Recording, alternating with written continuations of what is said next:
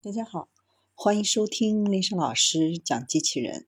想孩子参加机器人竞赛、创意编程、创客竞赛的辅导，找丽莎老师。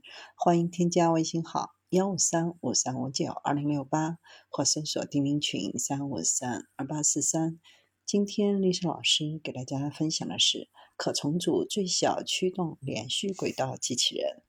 以色列一所大学的仿生和医疗机器人实验室的研究人员设计了一种可重新配置的机器人 RTCR。这种机器人能够利用最小数量的驱动器，在空中跟踪、爬台阶和克服障碍。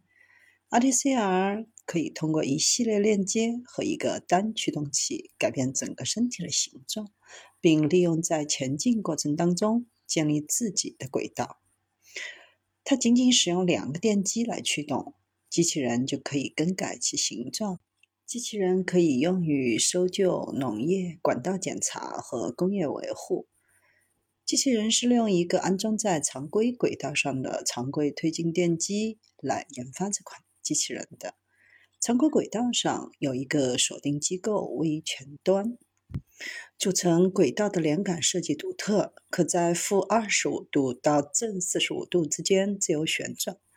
当打到机器人的前面时，也可以锁定零度或正二十度。机器人轨道上的每一个连杆都配有一个锁定销。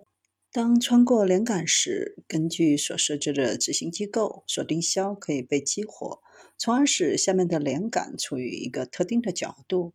连杆的锁定使机器人从柔性变为刚性，允许机器人抬起并越过障碍物。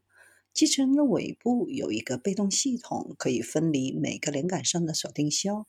当轨道经过机器人尾部顶部时，重置轨道的灵活性。这种能力使得机器人变得既可灵活又可刚性，使得它既能够发现障碍又能爬楼梯，本身就是一个很巧妙的设计。但机器人有一个缺点，就是只能向前或向后移动，不能操纵或者改变方向。目前，这种简单的解决方案是使用一对带有防滑转向的履带，就像坦克改变方向一样。